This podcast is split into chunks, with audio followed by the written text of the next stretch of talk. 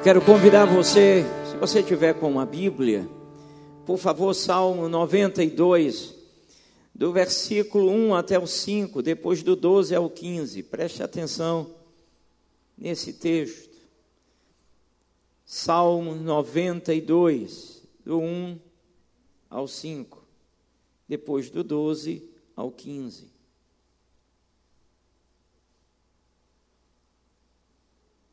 Como é bom render graças ao Senhor e cantar louvores ao teu nome, ó Altíssimo. Anunciar de manhã o teu amor leal e de noite a tua fidelidade. Ao som da lira de dez cordas e da cítara e da melodia da harpa, tu me alegras, Senhor, com os teus feitos as obras das suas mãos levam-me a cantar de alegria. Como são grandes as tuas obras, Senhor. Como são profundos os teus propósitos. Versículo 12: Os justos florescerão como a palmeira, crescerão como o cedro do Líbano plantados na casa do Senhor, florescerão nos átrios do nosso Deus, mesmo na velhice darão fruto, permanecerão viçosos e verdejantes, para proclamar que o Senhor é justo, Ele é a minha rocha, nele não há injustiça. Amém. Aleluia!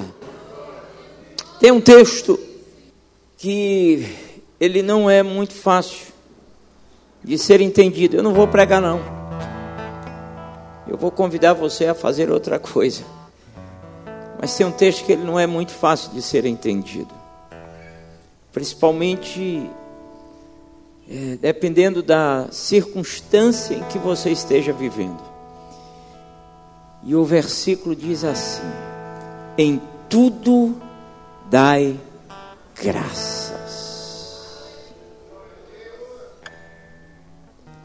A coisa está apertada e você glorificando ao Senhor.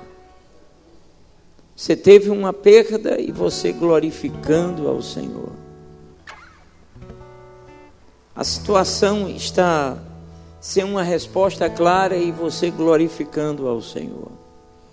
A conta bancária não está como você deseja, você glorificando ao Senhor.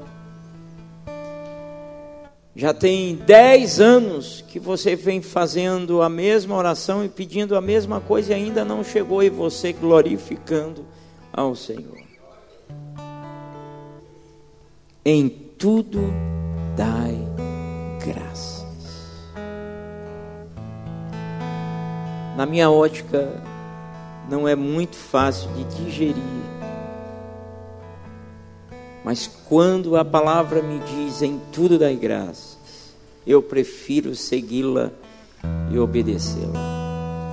Eu tenho plena certeza que todos que estão aqui têm motivos de sobra para agradecer. Eu estava. Estou lendo um livro ele fala sobre relacionamentos. Gosto muito do tema.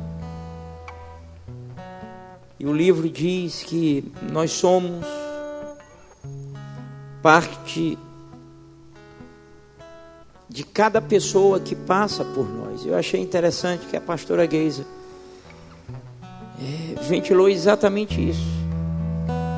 Tem gente que passa na nossa vida e deixa prejuízo. Mas tem gente que passa e deixa muitas bênçãos.